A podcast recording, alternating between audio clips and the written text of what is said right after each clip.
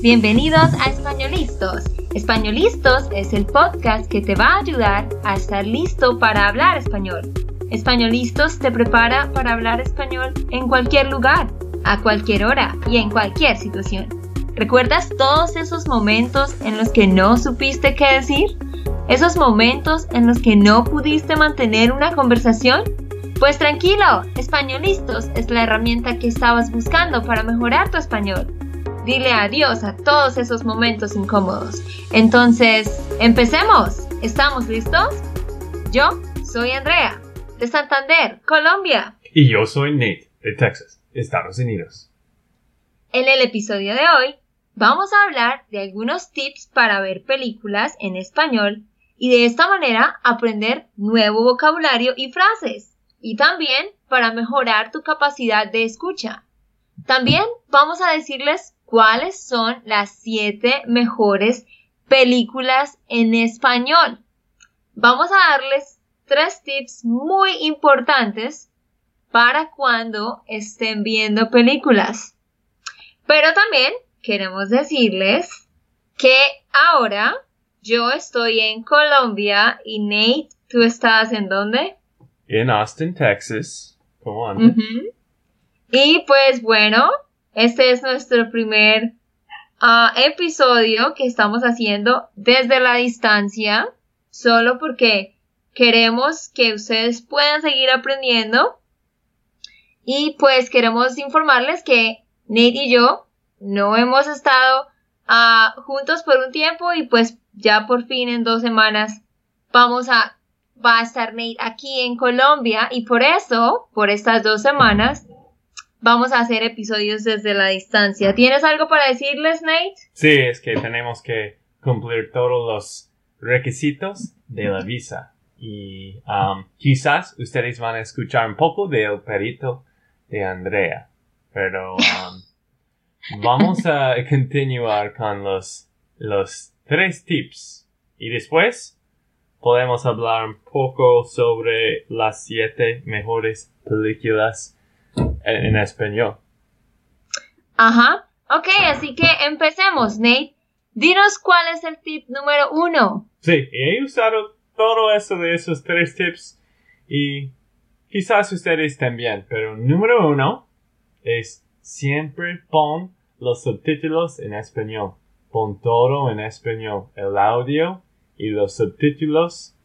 Si tú quieres escuchar como los actores o actrices como Tom Cruise o Jennifer Lawrence, tú puedes escuchar en inglés, pero ver los subtítulos en español. Y cuando puedes ver las palabras escritas en la parte de abajo de la pantalla, eso te ayudará a recordar la escritura y será más fácil para recordar las palabras que aprendes. Es que para mí eso es muy bueno para películas que tú no conoces, pero también estás muy interesada en ver, ¿no? Es que quieres ver todo la película y entender todo, pero también quieres aprender un poco de español y vas a aprender, tú puedes averiguar, averiguar diferentes palabras, diferentes frases en español diferentes expresiones también. Sí, muy bien, muy importante que mantengan este tip número uno siempre presente cuando ven películas. Y bueno, Nate, ¿cuál es el tip número dos? Número dos. Y cada tip es un poco más avanzado. Y número dos es busca tus películas favoritas, tus clásicos personales. Mira estas, estas películas de nuevo, pero con audio y subtítulos en español. Tú ya conoces los diálogos y lo que está pasando, así que va a ser más fácil para que entiendes y relaciones lo que está ocurriendo con las palabras que se dicen. Pero tienes que saber que a veces la traducción en los subtítulos no es exactamente lo que se habla y a veces la traducción cambia de la película original, pero de todas maneras estás aprendiendo y mejorando tus habilidades. Y um, para mí esto es una muy buena idea y he usado esto con la programa Friends en español, amigos. Es obvio un show clásico en Estados Unidos y he Sí. entendido la mayoría de las bromas, pero um, era mejor de um, era mejor de, de ver ah, como dubbed es como cuando ellos están dubbed y ver Sí. las palabras en um, en la pantalla ah, también ¿qué piensas Andrea? Sí, exacto. Esto es muy ah, importante. Es buena idea que vean esas películas que son sus favoritas. Porque como Ney dice, ustedes ya conocen las palabras, las frases, lo que está sucediendo, ¿sí? Entonces, obviamente, eh, para ustedes va a ser muy fácil aprender como de memoria esas, esas conversaciones que dicen ahí. Y lo otro bueno es que cuando ves una película que ya conoces, pues va a ser más fácil que recuerdes como lo que es el slang y las expresiones que utilizan.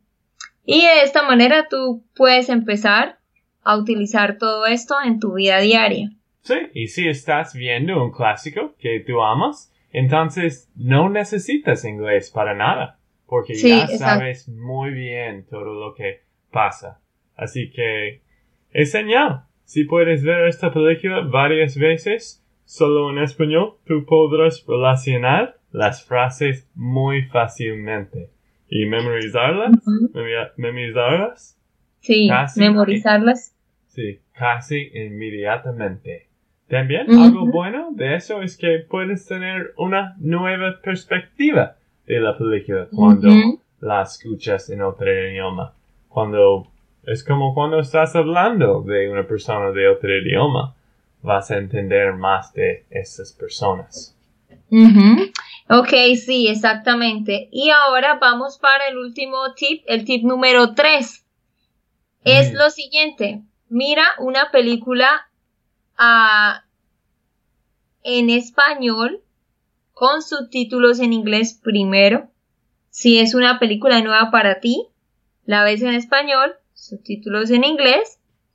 Y después, por ejemplo, el día siguiente, ves de nuevo esta película, pero ahora con los subtítulos en español.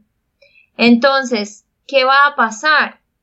Que tu cerebro va a poder relacionar de manera más fácil el significado de las palabras y las frases porque antes tú ya habías dado lo que significaba en inglés, ¿sí? Entonces, ah, recomendamos que hagas esto, pero que lo hagas, por ejemplo, tres veces.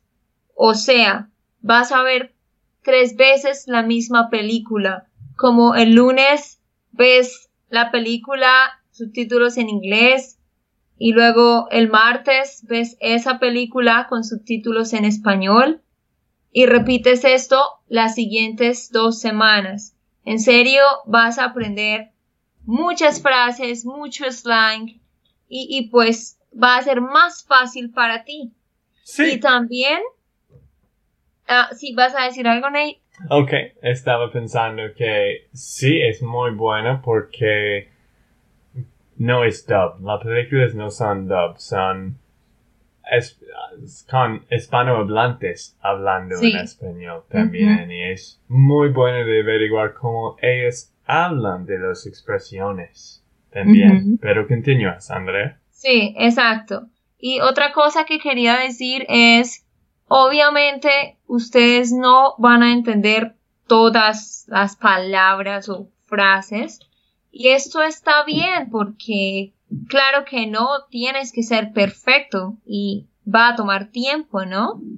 Pero también hay cosas que, por ejemplo, hay muchas cosas que en Estados Unidos son como chistosas y que, por ejemplo, Nate se ríe de cosas y yo pienso que es muy bobo o no entiendo por qué es chistoso. Y también, ¿cierto, amor, que tú piensas que hay cosas en Colombia que no entiendes o piensas que no son pues, chistosas? sí, siempre había diferentes momentos cuando he tenido problemas.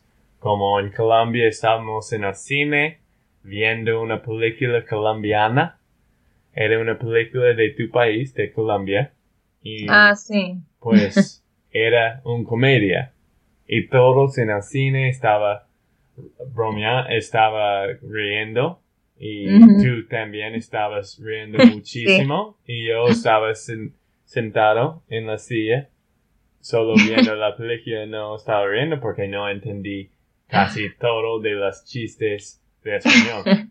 Y para, para hacer esas películas en español tienes que entender que no es fácil y no vas a saber todo de la película como si era en inglés, ¿no? Es, Exacto. Hay, algunas películas en inglés que yo no entiendo completamente también. Exacto. Um, pero obvio que tienes que tener paciencia y aprender un poco cada, cada día y creo que el tip que André dijo sobre ver la película primero en inglés o si estás muy avanzado puedes ver primero en español pero si tú ves más veces vas a entender más y tú puedes traduccionar las palabras que no entiendes que son muy común. Sí, exacto. Ajá, entonces eso para que también sientan, sientan se sientan seguros y confiados, está bien, no necesitan entender todo. Y en serio, por ejemplo, aquí en Colombia, eh, nosotros tenemos diferentes como estados y cada estado tiene palabras diferentes, expresiones diferentes que a veces nosotros mismos no entendemos. Entonces, está bien si no entiendes cada palabra, ¿ok? Bueno, ahora vamos a decirles cuáles son las siete mejores películas que nosotros ah, hemos averiguado, hemos investigado y encontramos de diferentes fuentes que estas que vamos a decir son las siete mejores películas que ustedes pueden ver. Son películas que ganaron Oscars, que ganaron diferentes reconocimientos y premios. Así que son de una buena calidad cinematográfica. Así que bueno, Nate va a decirles cuáles son y después yo les voy a contar un resumen pequeño de cada una, ¿vale? Entonces, Nate, dinos cuáles son. Sí. Sí, eso es para tip número 3, ¿no? Si um, tú no sabes cuáles las buenas películas en español, estos son los siete mejores películas. Número uno, muy popular de México, Todo sobre mi madre. En inglés, All About My Mother. Y número uno, Todo sobre mi madre. Número 2. El laberinto del fauna. En inglés, Pan's Labyrinth. Y número 3. Y tú, mamá también. Y tú, mamá también. Esto uh, creo que en inglés es And Your Mother also, quizás. Sí. Y número 4. No se aceptan devoluciones, instrucciones not included is in, in English. Instructions not included. Eso es de México también. ¿Qué, cómo, ¿Qué significa la palabra devoluciones, Andrea? Ah, devoluciones. Es como, por ejemplo, en una tienda de Nike, por ejemplo, ellos dicen, no se aceptan devoluciones. Por ejemplo, es una outlet. Es que tú compras algo, unos zapatos, significa que más tarde no puedes venir y decir, oh, no quiero estos zapatos ahora y voy a regresar y dame mi plata. No, no puedes porque ellos no aceptan devoluciones. Ujú. Devolución es regresar un producto que tú compraste. Ah, ok. Devolver. Bien, Sí. ok. Número 5. He visto esto hace dos días. Amores Perros. Eso es de México. Creo que en inglés es Life is a B-word. Y número 6 es Beautiful. Que en inglés es Beautiful también. sí. Y, um, y número 7, el último, es el diario de motociclo. Ujú, Del Bien. motociclista. De mo- Ujú. motociclista, gracias. Y Ujú. en inglés, Motorcycle Diaries. Creo que es en Argentina. Y Exacto. sí, ah, pero ahora Andrea va a describir cada uno, como un párrafo de cada uno, sobre la tema de cada película para que tú puedas pensar, oh, esta película quizás es un poco más interesada para mí, o yo no quiero una acción o algo. Um, así que Andrea ahora va a describir las películas. Ajá, muy bien. Ok, vamos a empezar con la número uno. Se llama Todo sobre mi madre. Es una película española. Es de 1999. Es un poco vieja, pero es una gran película. Fue escrita y dirigida por Pedro Almodóvar. ¿De qué se trata esta película? Básicamente habla de una mujer que se llama Manuela, que es una enfermera y vive en Madrid, y tiene un hijo que se llama Esteban. Esta mujer había tenido su hijo hacía 17 años atrás con un hombre, pero este hombre se fue. Así que su hijo, que se llama Esteban, nunca conoció a su padre. Y un día Esteban y su mamá Manuela están en una obra de teatro muy bonita y Esteban quiere un autógrafo de la actriz y por causa de esto pasa algo que ellos no estaban esperando y entonces Esteban muere. Y por esta razón Manuela se preocupa mucho y decide que quiere buscar al papá de Esteban y decirle que Esteban murió y por causa de esto esta mujer viaja a otro lugar buscando a este hombre y descubre que este hombre es transexual y que se llama Lola y que ahora tiene una vida muy loca, muy diferente y bueno, esa es como la idea principal, pero es una película muy interesante y tiene mucho drama. Entonces, quiero que la vean para que descubran qué termina de pasar, ¿vale? Ujú, Y también quería decir, creo que antes dije que quizás México, pero la película es de España. Ajá, sí, e- esta, esta película es española. Y como dije, es una película vieja, pero ganó varios premios, por eso es tan popular todavía. Número dos, tenemos El laberinto del fauno. Es una película hispano-mexicana. Tiene drama y fantasía, un poco de drama y como fantasía, ficción. Y fue escrita y producida por Guillermo del Toro. Esta película, El laberinto del fauno, nos lleva a un escenario en el año 1944. Es la historia de una niña que se llama Ofelia y su madre que se llama Carmen. Resulta que ellos viven en un lugar, pero esta mujer eh, tiene ah, una enfermedad y a causa de esto necesitan irse a vivir a otro pueblo. Y se van a vivir a este pueblo, llegan a un pueblo muy alejado.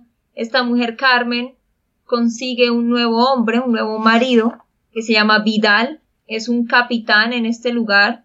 Aquí encontramos un poco de guerras sucediendo.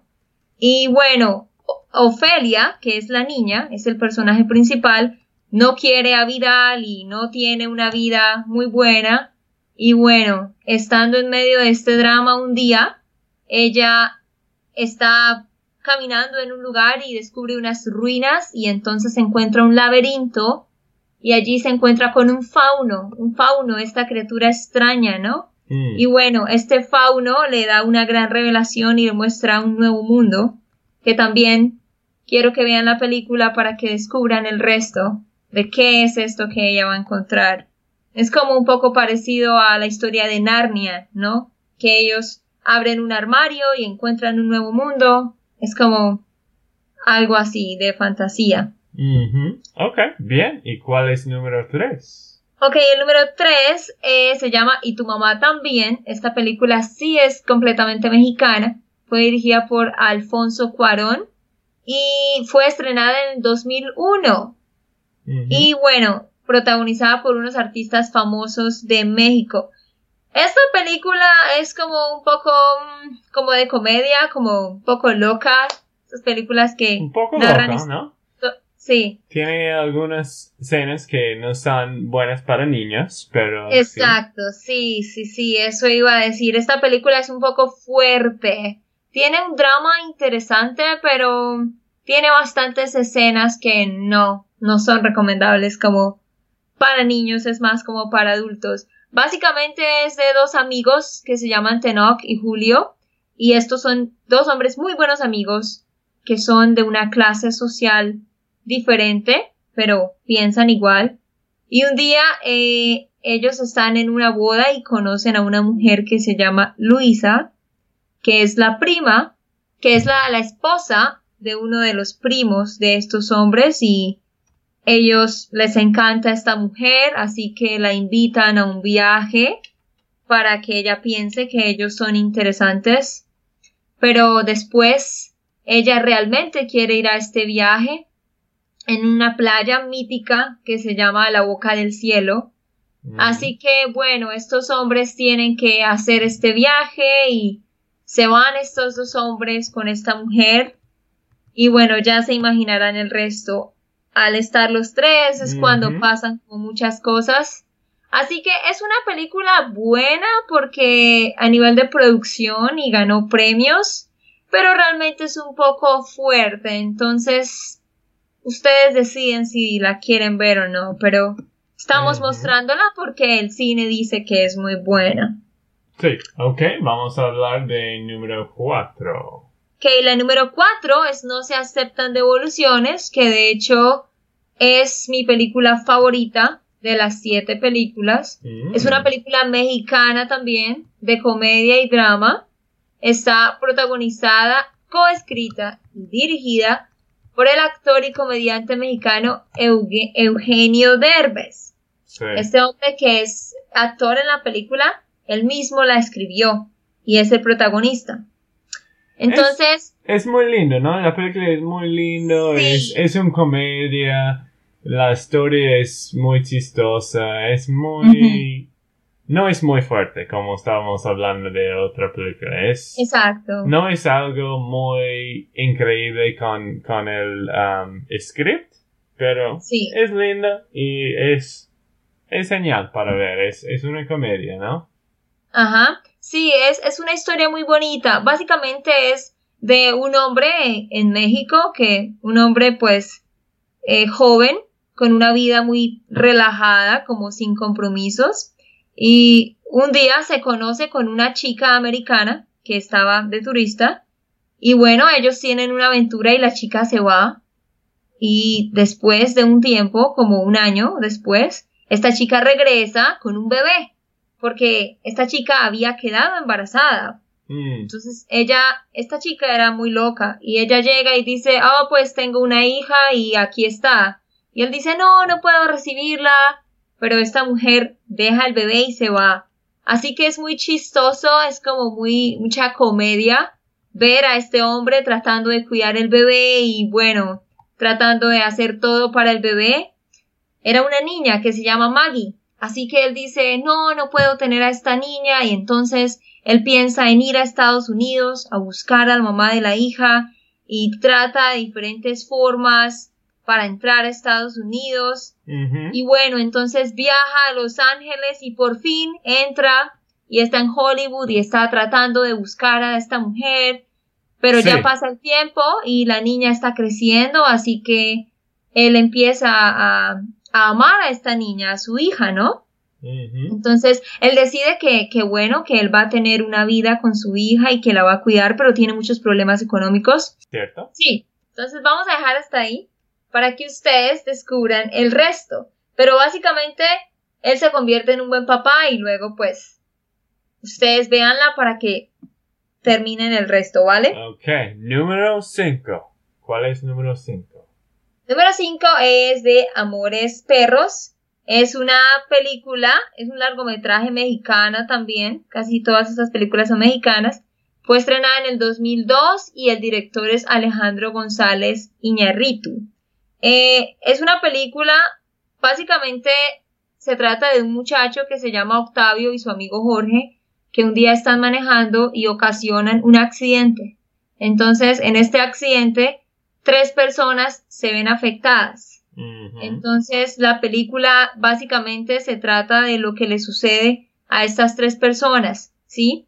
Eh, una de esas personas es Octavio, quien está tratando de huir con su cuñada y de buscar dinero. La otra persona que se ha afectada es Valeria y su marido. Y la tercera persona es Chivo. Entonces, básicamente, ¿cómo cambia la vida de estas tres personas a causa del accidente? Sí, es muy buena. Creo que era de... ¿Qué? ¿1999? No, 2000. Del 2000, del 2000. Sí, sí, pero era muy buena. Es, es una película fuerte de acción, de criminales.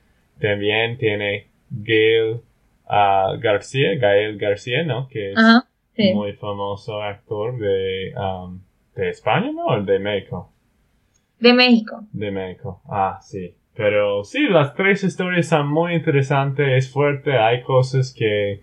Um, de, las vidas de los criminales es un poco asquerosa en algunas cosas de sangre, pero los todas las tres historias son muy interesantes y me gustó mucho esta película y porque a mí me gustan películas como esto. sí. Que son muy brutal. Pero, sí, a, mí no me gustan películas como eso, por eso me gusta la otra. bueno, vamos con la película 6. Ah, Beautiful. Esta, película es bonita. Es dirigida por Alejandro González y fue grabada en Barcelona. Fue grabada en Barcelona y se estrenó en el 2010. Es una película, no es tan vieja. Básicamente se trata, bueno, el protagonista es un hombre ah, que está enfrentando diversos conflictos personales y que tiene cáncer y entonces él está solo y tiene que cuidar a sus hijos y su esposa es un poco bipolar y alcohólica. Es un hombre como tratando de sobrevivir con todo esto. Su hermano es el único familiar que tiene y este hombre tiene una aventura con la esposa y él nunca conoció a su padre. Bueno, tiene un poco de drama, pero es interesante que este hombre tiene una habilidad y es que él puede comunicarse con los espíritus de los recién fallecidos. Entonces esto le da como un poco de drama a la película, la hace un poco interesante. Sí, era un poco raro, pero me parece un poco interesante. Y, pero sí, era interesante, pero hablamos de número 7, el último.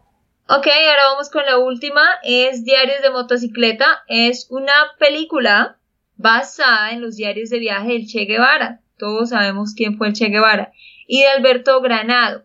Esta película ah, fue ganadora del Oscar a la mejor canción original en el 2005. Mm. Entonces, por eso es una película tan interesante. Eh, básicamente, ¿de qué habla esta película? De, bueno, nos muestra más o menos en, en ah, cuál fue la trayectoria de dos jóvenes argentinos, Ernesto Guevara y Alberto Granado, eh, quienes estaban incluso estudiando en la universidad, pero deciden irse en un viaje por Latinoamérica para descubrir como todo sobre la parte social y humana de, las personas en el continente americano. Entonces, eh, ellos se van en una motocicleta desde Argentina y pasan por, muchas partes. Pero lo interesante de la película es que, eh, bueno, ellos estudiaban cosas sobre medicina y, por ejemplo, Ernesto Guevara, él era especializado en leprología, que es esta enfermedad de la lepra. Entonces ellos van a Machu Picchu y están allá y encuentran una aldea donde hay personas con lepra. Entonces esto es lo que hace interesante a la película porque es el encontrar esa aldea hace que ellos se den cuenta que realmente no se avanza, no se había avanzado mucho en la medicina porque todavía había una aldea con personas enfermas y esto hace que empiece a crearse en ellos el espíritu revolucionario hacia tantas cosas, ¿no? Sí, Entonces- esa es una película sobre la vida de Che Guevara. Che Guevara. Sí, muy famoso en Latinoamérica, pues en el mundo. Y también tiene Gael García. Y creo que de esos siete, esto es mi favorito. Me gusta Sí, mucho la cinematografía. cinematografía. Cinematografía. Ajá. Y me gusta, sí, todo. Era muy genial. Era, era de Argentina y yo conozco a Argentina. Y ah, sí, me gusta mucho esta película.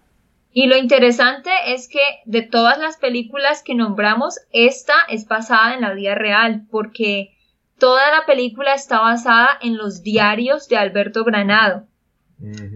Entonces, eh, realmente son hechos reales. Entonces, bueno, eso es el resumen de cada una de las siete películas. Ustedes las pueden buscar en la internet, comprarlas, escucharlas y como dijimos, con los subtítulos en español. ¿Qué tienes para decirles a nuestros amigos, Nate, ya que vamos a terminar? Sí, pues um, sí, estaba pensando también que, um, ¿qué piensas? ¿Cuál película? Pues, Pues todos tienen buenas reseñas, pero nosotros, yo y mis amigos, usan Rotten Tomatoes para reseñas, ¿no? Para decir qué tan buena es esas películas. ¿Y qué de esas películas piensas tenías los mejores premios? 98% en Rotten Tomatoes, casi 100. ¿Qué piensas de estos siete, Andrea? Ujú. ¿Qué Pues, piensas? Yo creo que la de todas las siete, la, como decías tú, creo que las más, como las más populares son la de No se aceptan devoluciones, Amores Perros y esta de Diarios de Motocicleta.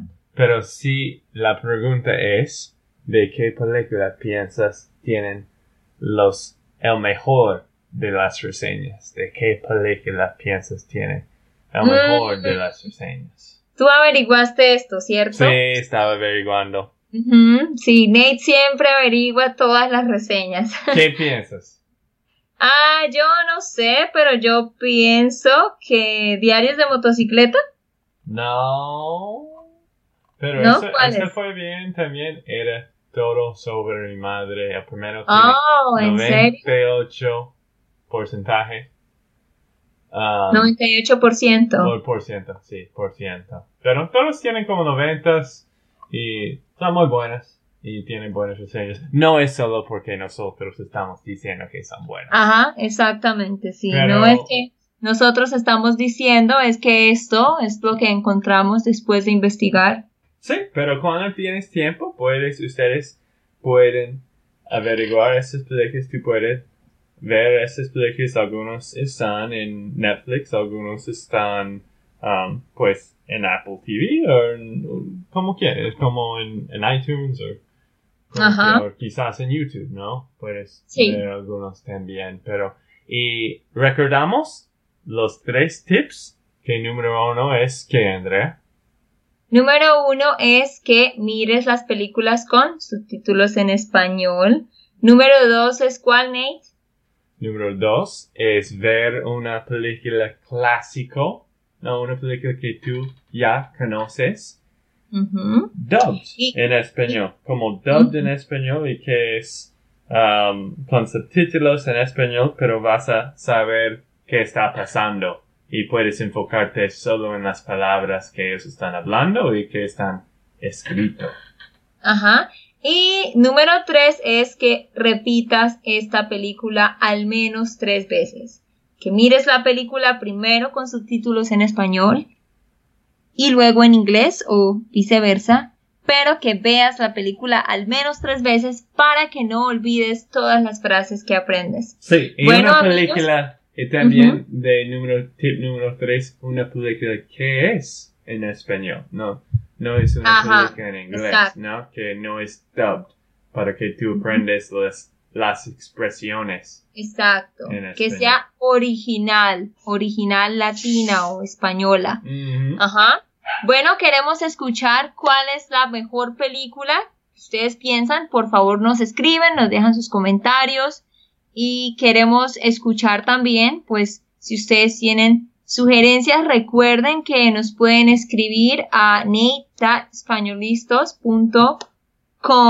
nate.españolistos.com. Ujú. Ustedes pueden responder cuál es tu película favorita en Ujú. español en eslistos.com en inglés eslistos.com para Mm. decir cuál es tu película favorita y también puedes decir de qué tópico era de tu podcast favorito. Estábamos hablando con Melissa, creo que ella respondió con, con un tópico y vamos a hablar sobre este tópico de educación en Colombia en, en un episodio en el futuro.